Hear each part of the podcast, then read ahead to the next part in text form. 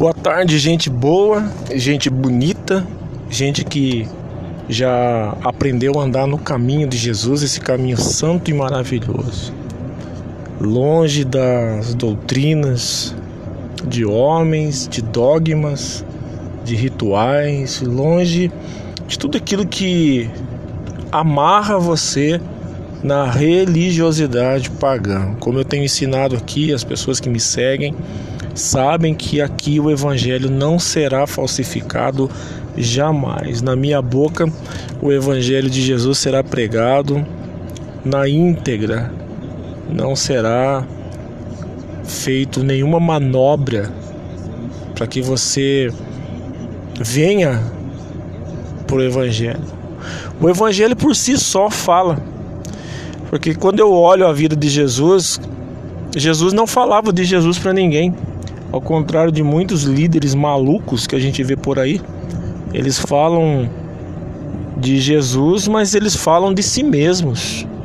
Quando eles aparentemente estão pregando o Evangelho, estão pregando a si mesmos, suas ideias, seus pensamentos, seus comportamentos, suas taras suas fobias, suas neuroses, suas paranoias.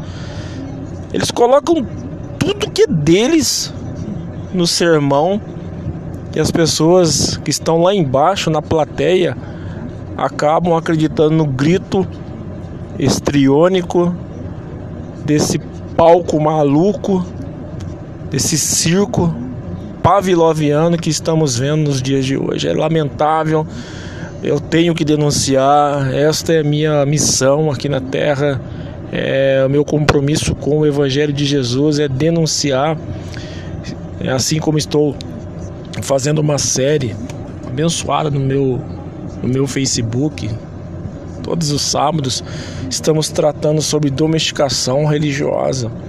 É, estamos aí no capítulo 23 do Evangelho, segundo escreveu Mateus. Ali você Desde o versículo 1 até o 36 você vai vendo Jesus descendo o cacete.